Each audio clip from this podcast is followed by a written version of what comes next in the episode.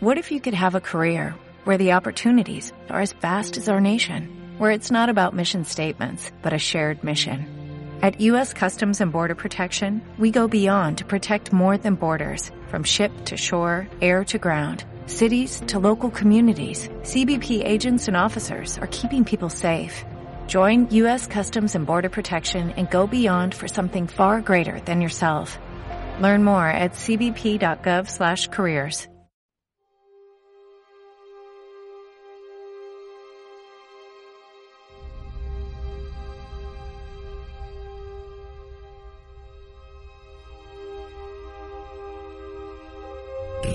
Relatos imperecederos. Un podcast dedicado a las novelas de John Ronald Reuel Tolkien.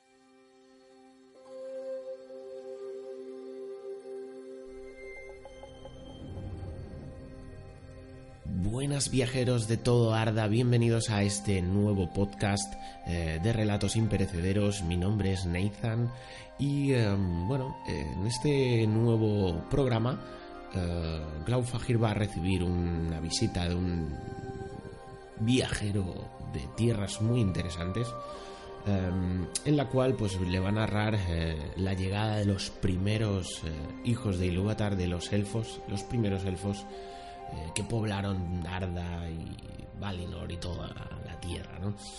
Y eh, obviamente del cautiverio de Melkor. Em, este capítulo lo podremos encontrar en el Kenta Silmarillion, en el capítulo 3. Y como veis, eh, me he saltado el capítulo de, Aule y Yavanna porque bueno, en principio quiero resaltar los puntos más importantes, eh, aunque bueno, este también, este capítulo no es menos importante que otros. Porque en, el de Aule y Yavanna, por ejemplo, se, fue cuando Aule crea a los enanos. Bueno, no los crea, no es que los crea. Porque el único que puede dar vida eh, es Ilúvatar. Eh, sino que, bueno, crea unas figuras, ¿no? Y, pero no les puede dar vida. Con lo cual es un punto importante, pero he pensado que no llega a ser tan importante como otros acontecimientos. Eh, no quiere decir que no vaya a hacer este relato. Lo único que, en primer lugar, prefiero eh, narrar los puntos más fuertes de este magnífico libro. Bueno amigos, os dejo con Glaufagir y con un viajero especial.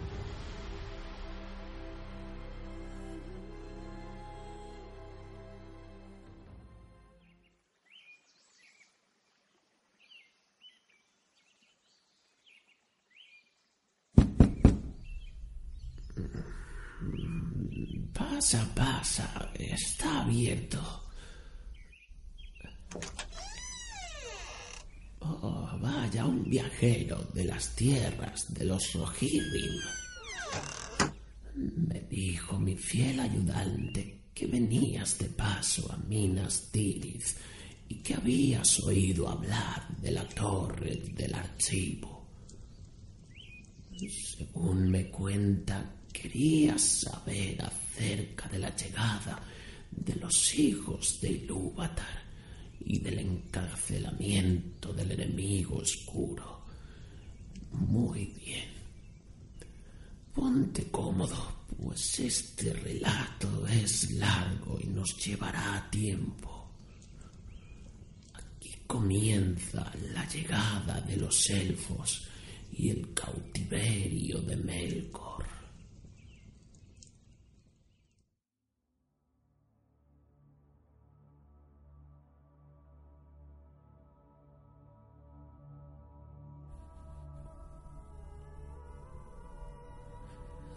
Durante los años los Valar vivieron en beatitud a la luz de los árboles, más allá de las montañas de Aman. Pero un crepúsculo estelar cubría toda la Tierra Media. Mientras las lámparas habían brillado, surgió allí una vegetación que luego fue estorbada, porque todo se hizo otra vez oscuro. Pero las más antiguas criaturas vivientes habían aparecido ya. En los mares las grandes algas y en la tierra la sombra de grandes árboles. Y en los valles que la noche vestía había oscuras criaturas, antiguas y vigorosas. A esas tierras y bosques los Valar iban rara vez, salvo Yavanna y Orome. Y Yavanna andaba allí por las sombras, lamentando que el nacimiento y la promesa de la primavera de Arda se hubiesen diferido. Y puso a dormir a muchas criaturas nacidas en la primavera para que no envejecieran y aguardaran el momento de despertar que no había llegado aún. Pero en el norte Melkor cobraba fuerzas y no dormía, pero vigilaba y trabajaba. Y las criaturas malignas que él había pervertido andaban por las tierras vecinas. Y los bosques oscuros, adormilados, eran frecuentados por monstruos y formas espantosas. Y en Utumno reinó a sus demonios, los espíritus que se le unieron desde un principio en los días de esplendor y que más se le asemejaban en corrupción. Sus corazones eran de fuego, pero un manto de tinieblas los cubría y el terror iba delante de ellos. Tenían látigos de llamas. Balrog se les llamó en la Tierra Media en los días posteriores. Y en ese tiempo oscuro, Melkor creó muchos otros monstruos de distintas formas y especies que durante mucho tiempo perturbaron el mundo. Y el reino fue extendiéndose hacia el sur por sobre la Tierra Media. Y Melkor levantó también una fortaleza y armería, no lejos de las costas noroccidentales del mar, para resistir a cualquier ataque que viniera de Aman. La fortaleza era mandada por Sauron, teniente de Melkor, y se le daba el nombre de Angband.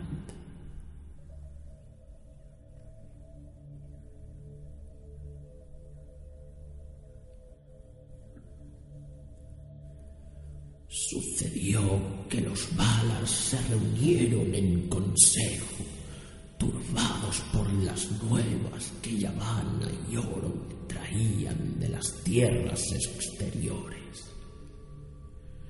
Y Yavanna habló entre los Valar diciendo, Oh vosotros, poderosos de Arda, la visión de Ilúvatar fue breve y nos la quitaron pronto, de modo que quizá no podamos sospechar dentro de un estrecho margen de días, la hora señalada. Esto, sin embargo, tened por seguro, se aproxima la hora. Nuestra esperanza tendrá respuesta antes de que esta edad termine y los hijos despertarán. Dejaremos, pues, las tierras que serán su morada, desoladas e invadidas por los poderes malignos. Darán a Melkor el nombre de Señor, mientras Mangu esté sentado en Taniquetil. Y gritó, no, hagamos la guerra sin demora. ¿Acaso no hace mucho que descansamos de la lucha y no se ha renovado ya nuestras fuerzas? ¿Se nos opondrá uno solo para siempre? Por mandato de Mangue habló Mandos y dijo, los hijos de Ilúvatar vendrán en esta edad, por cierto, pero no todavía. Se ha proclamado además que los primeros nacidos llegarán en la oscuridad y primero contemplarán las estrellas. Verán la gran luz cuando empiece a menguar y acudirán a Barda cada vez que lo necesiten. Entonces Barda abandonó el consejo y desde las alturas de Taniquetil contempló la oscuridad de la Tierra Media bajo las estrellas innumerables, débiles y distantes, e inició entonces un gran trabajo, la mayor de las labores de los Valar desde que llegaran a Arda. Recogió el rocío plateado de las tinas del, del y con él hizo estrellas nuevas y más brillantes preparando la llegada de los primeros nacidos. Por eso, a quien desde la profundidad de los tiempos y los trabajos de Ea se llamó Tintale, la iluminadora, los elfos le dieron más tarde el nombre de Lentari, la reina de las estrellas. También entonces hizo ella Carnil, Iluinil, Nenar, Ilumbar, Alcaide y Elemire y reunió muchas otras de las antiguas estrellas y las puso como signos en los cielos de Arda. Wilwarin, Telumendil, Y Anarima, y Menelmácar, con un cinturón resplandeciente que presagia que la última batalla se librará al final de los días. Y alta en el norte, como reto a Melkor, echó a girar la corona de siete poderosas estrellas. Balacirca, la hoz de los Valar y signo de los hados. Se dice que al poner fin Barda a estos trabajos, y muy largos que fueron cuando Menelmácar entró en el cielo por primera vez y el fuego azul de Heiluin flameó en las nieblas por sobre los confines del mundo. A esa misma hora despertaron los hijos de la tierra, los primeros nacidos de Ilúvatar. Junto a la laguna de vienen el agua del despertar, iluminada de estrellas, se levantaron del sueño de Ilúvatar y mientras permanecían aún en silencio junto a vienen miraron y contemplaron antes que ninguna otra cosa las estrellas del cielo. Por tanto, han amado siempre la luz de las estrellas y veneran a Barda el Entari por sobre todos los Valar.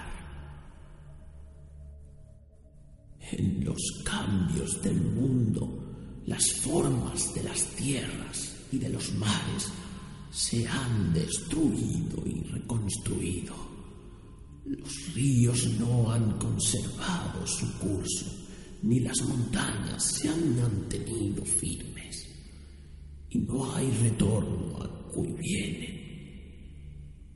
Pero se dice entre los elfos que vienen estaban muy lejos al este de la Tierra Media y hacia el norte, y que era una bahía del mar interior de Helcar.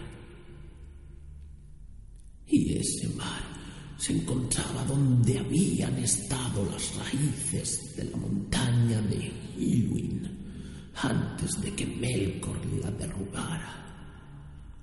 Muchas aguas fluían hacia allí desde las alturas del este. Y lo primero que oyeron los elfos fue el sonido de una corriente de agua, el sonido del agua al caer sobre las piedras.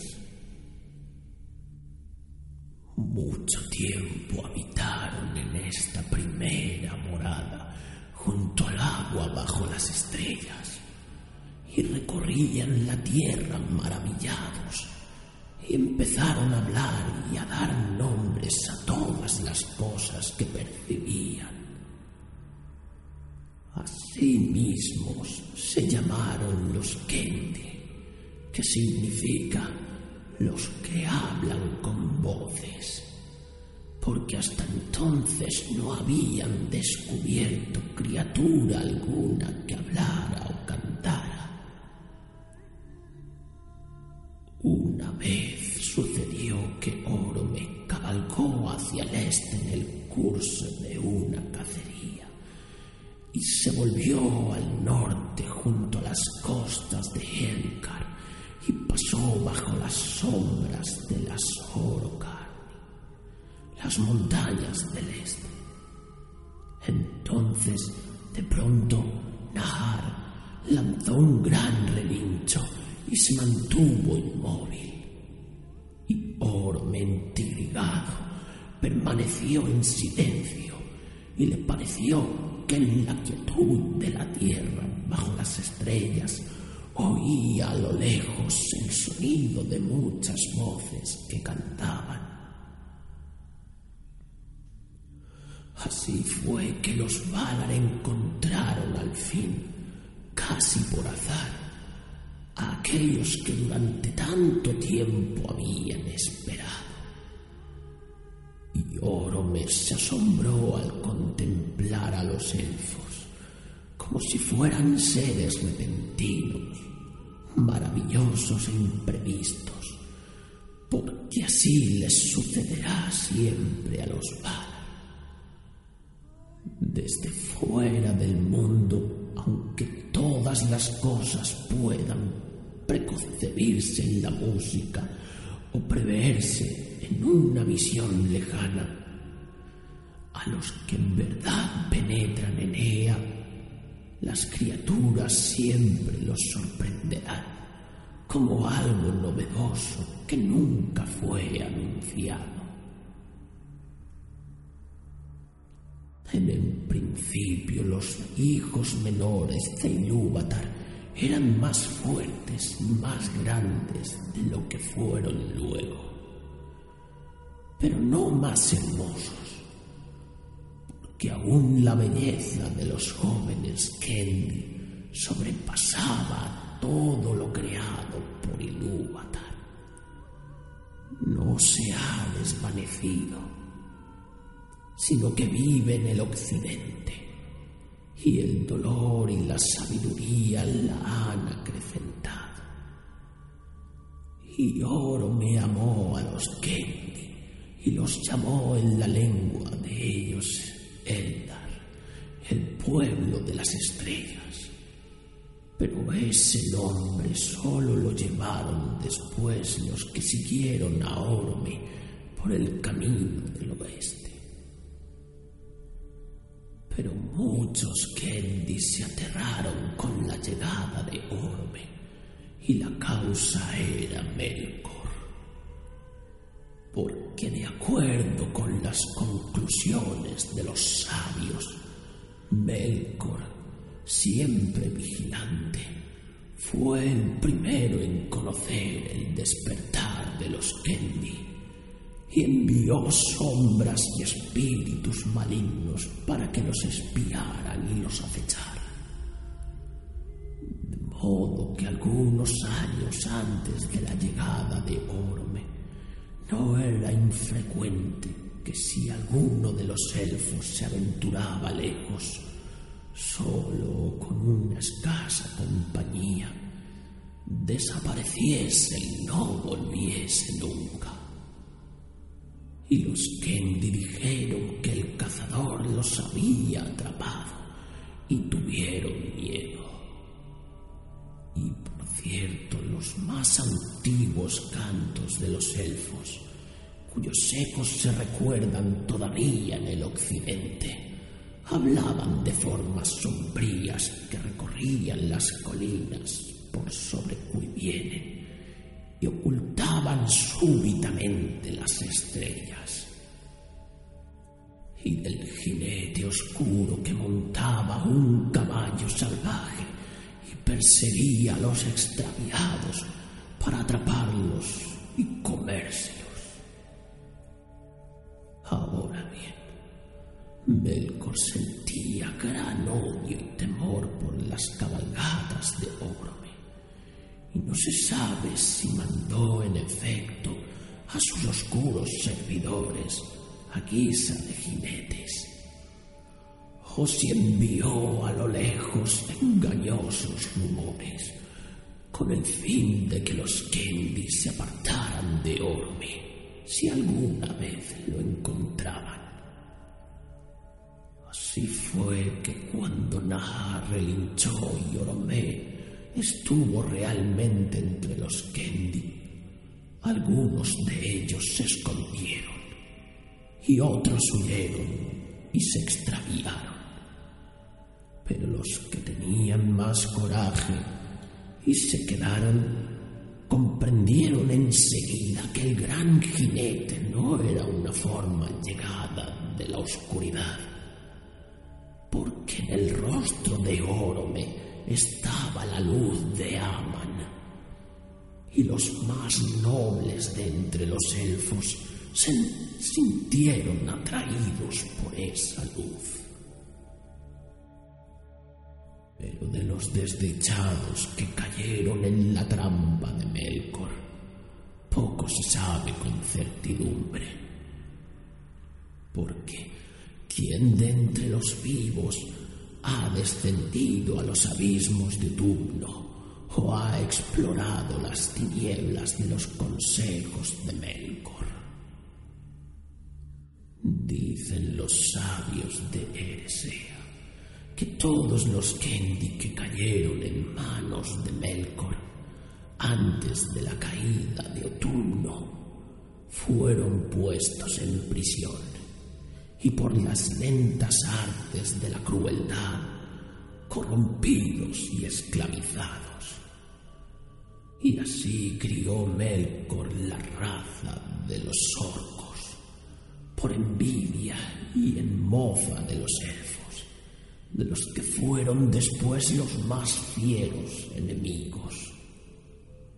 Porque los orcos tenían vida y se multiplicaban de igual manera que los hijos de Ilúvatar. Y Melkor, desde que se revelara en la Inulindale, antes del principio, nada podía hacer que tuviera vida propia ni apariencia de vida.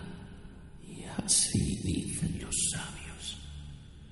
Y en lo profundo del oscuro corazón, los orcos abominaban del amo a quienes servían con miedo y el hacedor que sólo les había dado desdicha. Quizás sea esta la más vil de las acciones de Melkor y la más detestada por Ilúvatar.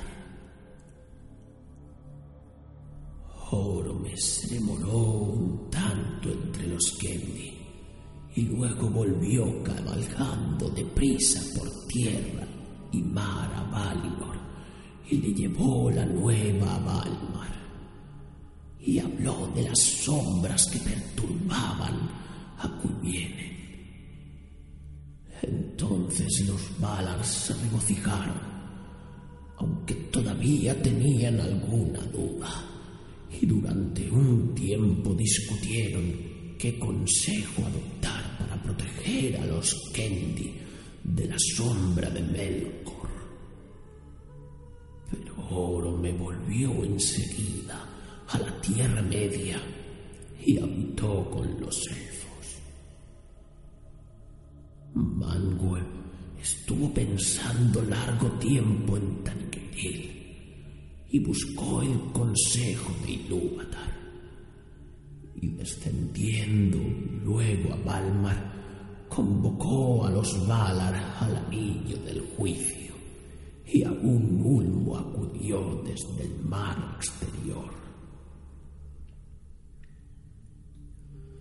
Entonces Manwë dijo a los Valar, este es el consejo de Ilúvatar en mi corazón, recobremos otra vez el dominio de Arda a cualquier precio liberemos a los Kendi de la sombra de Melkor. Tulka se alegró entonces, pero Aule se sintió dolido pensando en las heridas que esa lucha abriría en el mundo. Pero los Valar se prepararon y partieron de Aman en pie de guerra resueltos a atacar la fortaleza de Melkor y ponerle fin. Nunca olvidó Melkor que esta guerra se libró para la salvación de los elfos y que ellos fueron la causa de la que él cayera. No obstante, los elfos no tuvieron parte de esos hechos y pocos saben de la cabalgata del poder del oeste contra el norte al principio de los días élficos. Melkor salió al encuentro de la arremetida de los Valar en el noroeste de la Tierra Media y toda esa región quedó muy destruida. Pero la primera victoria de los ejércitos de Occidente fue rápida, y los servidores de Melkor huyeron ante ellos a Utumno. Entonces los Valar cruzaron la Tierra Media y montaron guardia en Cuivienen. Y desde entonces los que nada supieron de la gran batalla de los poderes, salvo que la tierra se sacudía y rugía por debajo de ellos, y las aguas se levantaban y que en el norte brillaban luces como de fuegos poderosos. Largo y penoso fue el sitio y muchas batallas se libraron delante de las puertas de Turno, que los elfos solo conocieron de oídas. En ese tiempo cambió la forma de la Tierra Media y el gran mar que la separaba de Aman se volvió más ancho y profundo e irrumpió en las costas y abrió un golfo en el sur. Muchas bahías menores aparecieron entonces entre el gran golfo y el Karachi, lejos al norte, donde la Tierra Media y Yaman casi se unían. De estas, la bahía de Valar era la principal, y en ella desembocaba el poderoso río Sirion, que descendía de las altas tierras recién levantadas en el norte. Dorzoñón y las montañas en torno a Idlum. La desolación se extendió por las tierras del norte lejano en esos días, pues allí fue excavada la profunda autumno y en esos abismos ardían muchos fuegos y se ocultaban las huestes que servían a Melkor. Pero al fin las puertas de Utumnos fueron derribadas y los techos se hundieron. Y Melkor se refugió en lo más profundo de los abismos. Tulkas se adelantó como un campeón de los Valar y luchó con él y lo tendió de y lo sujetó con la cadena a Gainor que aún le había forjado y lo llevó cautivo. Y de este modo hubo paz en el mundo durante un largo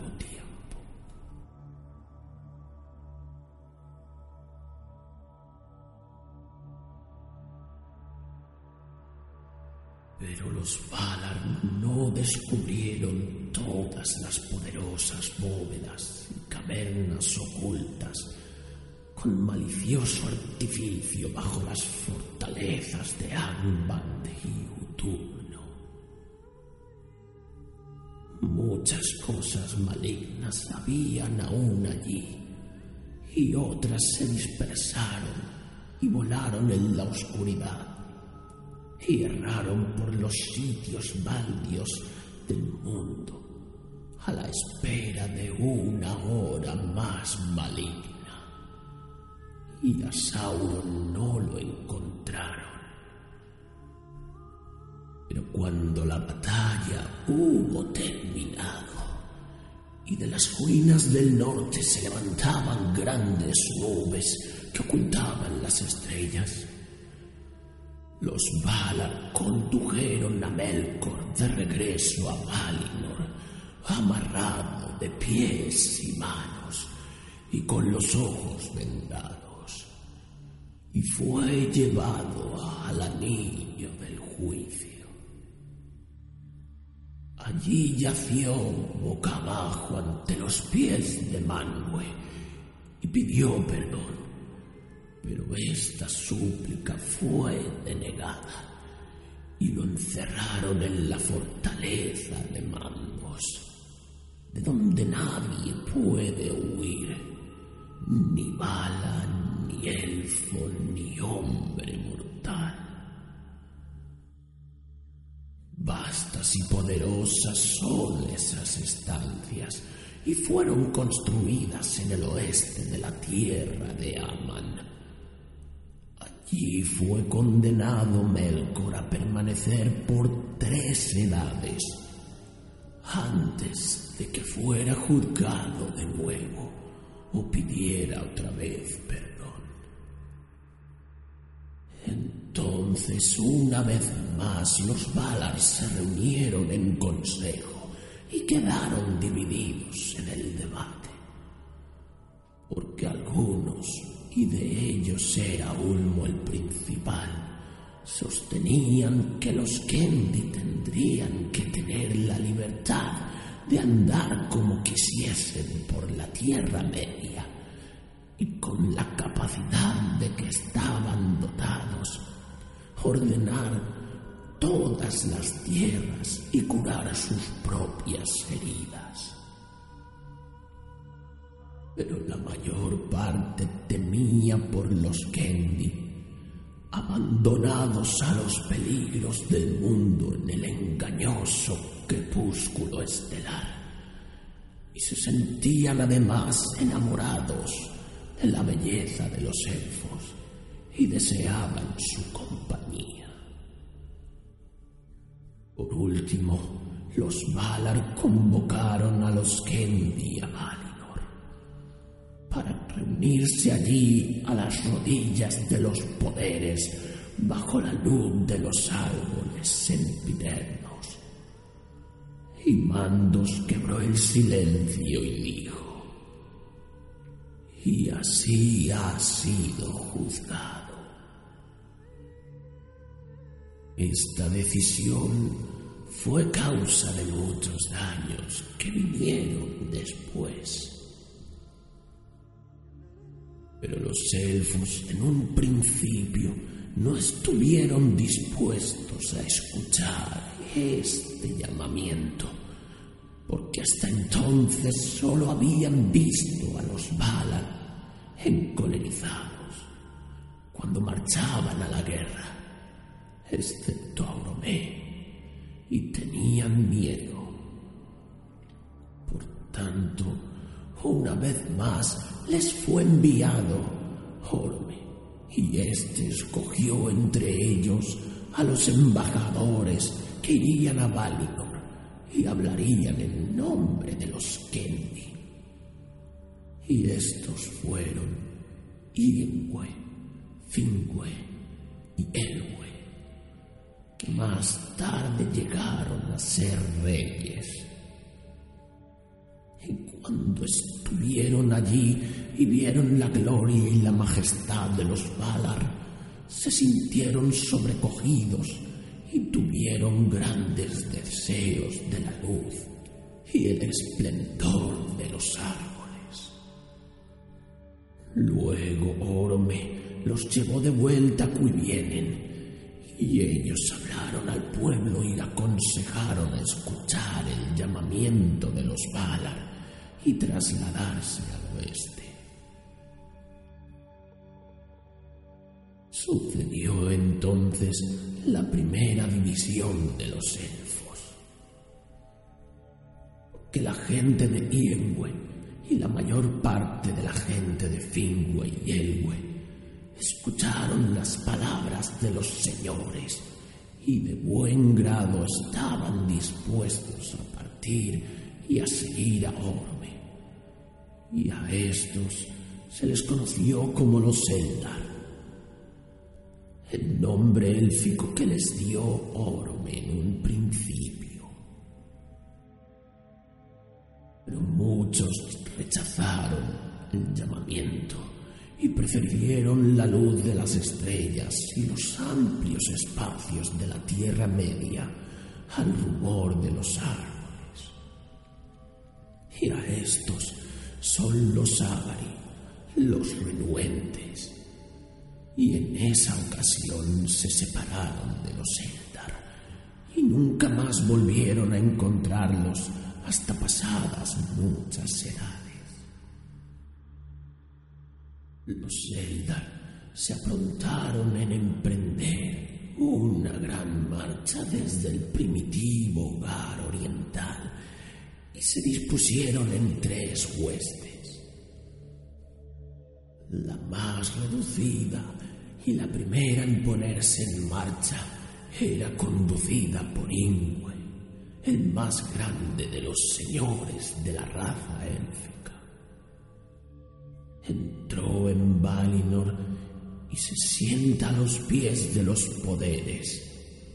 Y todos los elfos reverencian al nombre de. Pero nunca volvió a la Tierra Media, ni siquiera a mirarla.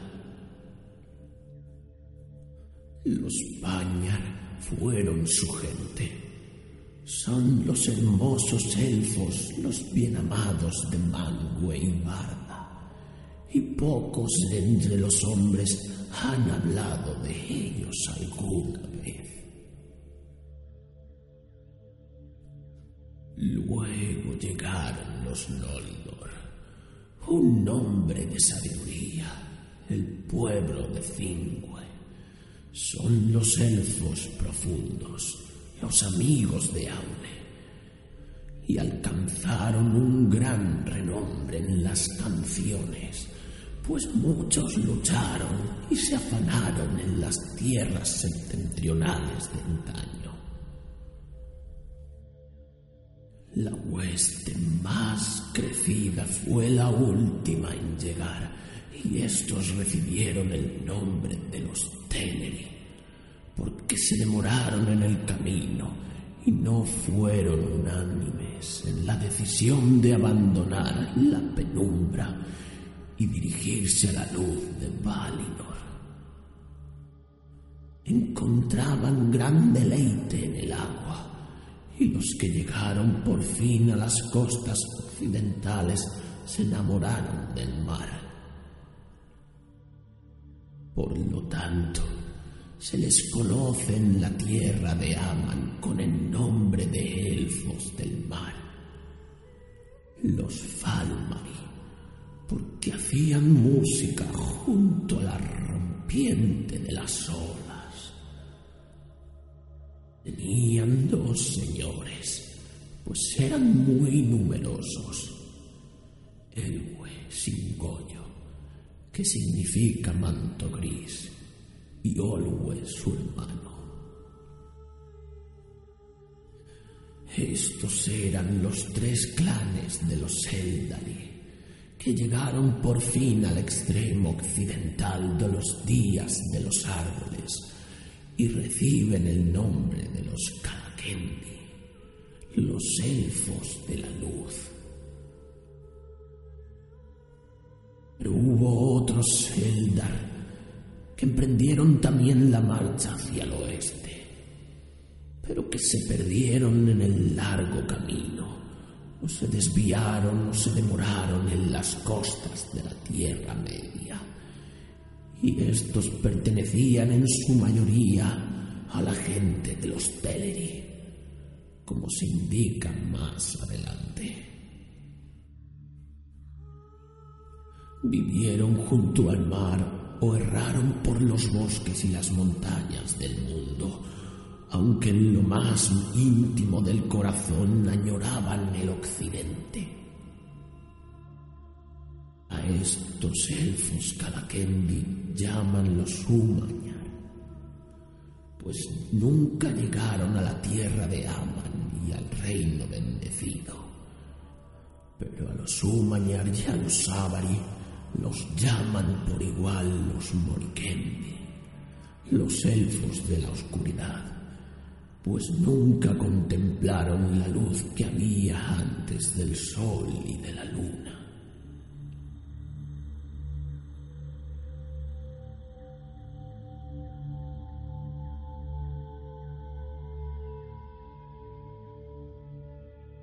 Dice que cuando las huestes de los Eldali partieron de Cuivienen, Oro me cabalgó al frente en Nagar, el caballo blanco con herraduras de oro.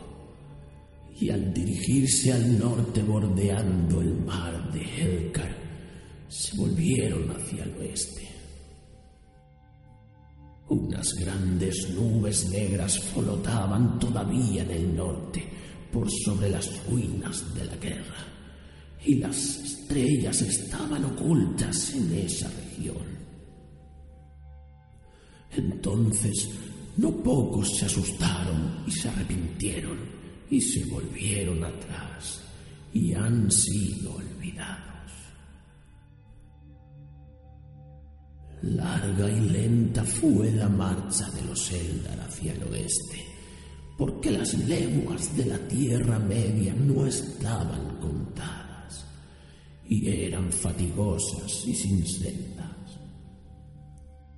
Tampoco tenían prisa los Eldar, pues todo lo que veían los maravillaba y deseaban morar junto a tierras y ríos y aunque todos estaban dispuestos a seguir adelante, El final del viaje era para muchos más temido que esperado.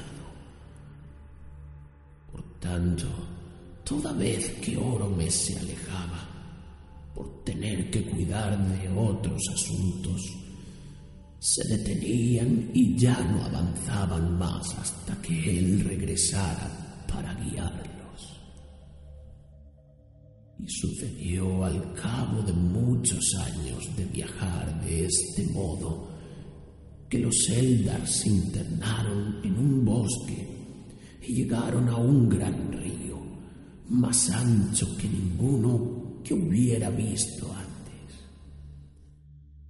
y más allá habían montañas de cuernos afilados que parecían horadar el reino de las estrellas. Este río se dice era el que más tarde se llamó Anduin el Grande y sirvió siempre de frontera occidental de la Tierra Media. Pero las montañas eran las Gizaeglir, las torres de la niebla en los límites de Eriador, más altas y más terribles en aquellos días, y que habían sido levantadas por Melkor para entorpecer las cabalgatas de Orome. Ahora bien, los Teleri habitaron a lo largo de la orilla oriental del río y quisieron quedarse ahí, pero los Bañar y los Noldor lo cruzaron y Orome los condujo por los desfiladeros de las montañas. Y cuando Orome hubo partido, los Teleri miraron las sombrías alturas y tuvieron miedo. Entonces uno se adelantó de entre el grupo de Olwe, que era siempre el último en el camino, y se llamaba Lengüe. Abandonó la marcha hacia el oeste y arrastró consigo a muchos que avanzaron hacia el sur junto al gran río, y los otros no supieron nada de ellos hasta después de muchos años. Ellos fueron los Nandor y se convirtieron en un pueblo aparte que no se parecía a la gente de Olwe, excepto en el amor que sentían por el agua y vivieron casi siempre junto a las cascadas y los corrientes. Mayor conocimiento tenían de las criaturas vivientes, de árboles y hierbas, y bestias, que todos los otros elfos. En años posteriores, Denethor, hijo de Lengüe, se volvió nuevamente hacia el oeste y condujo parte de ese pueblo por sobre las montañas hacia Beleriand antes de levantarse la luna. Por fin los Bañar y los Noldor llegaron a Eret Luin, las montañas azules, entre Eriador y el extremo oeste de la Tierra Media, que los elfos llamaron más tarde Beleriand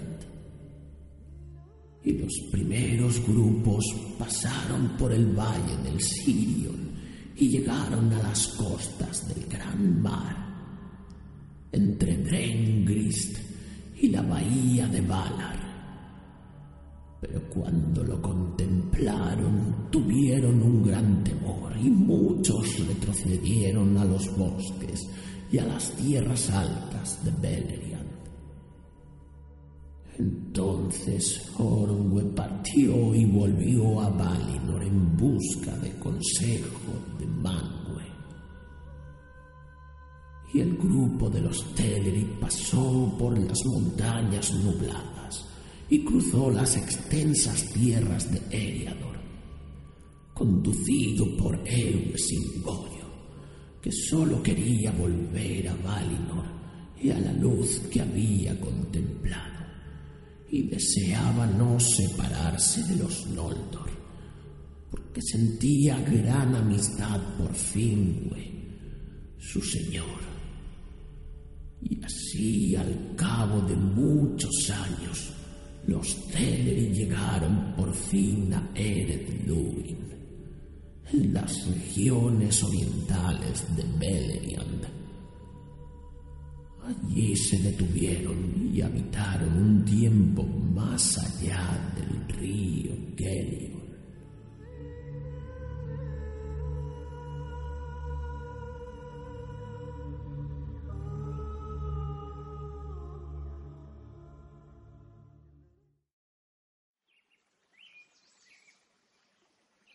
Bueno viajero Rohirrim, espero que te haya gustado esta increíble historia sobre los primeros hijos de Ilúvatar y de cómo se encarceló al Señor de la Oscuridad. Vuelve cuando quieras, mi puerta siempre estará abierta.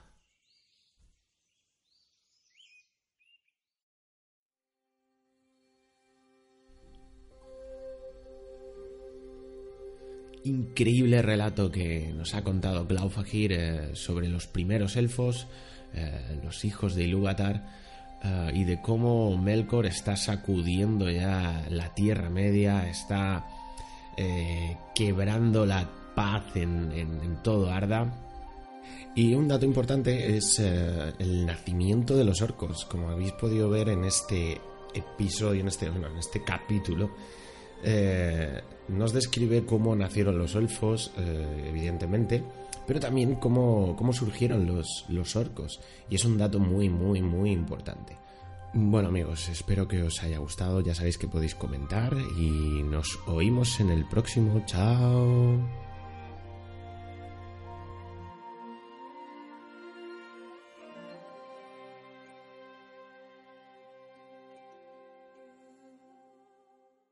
As a new Western Union customer, you can enjoy a $0 transfer fee on your first international online money transfer. Send money to your family and friends back home the fast, easy, and reliable way.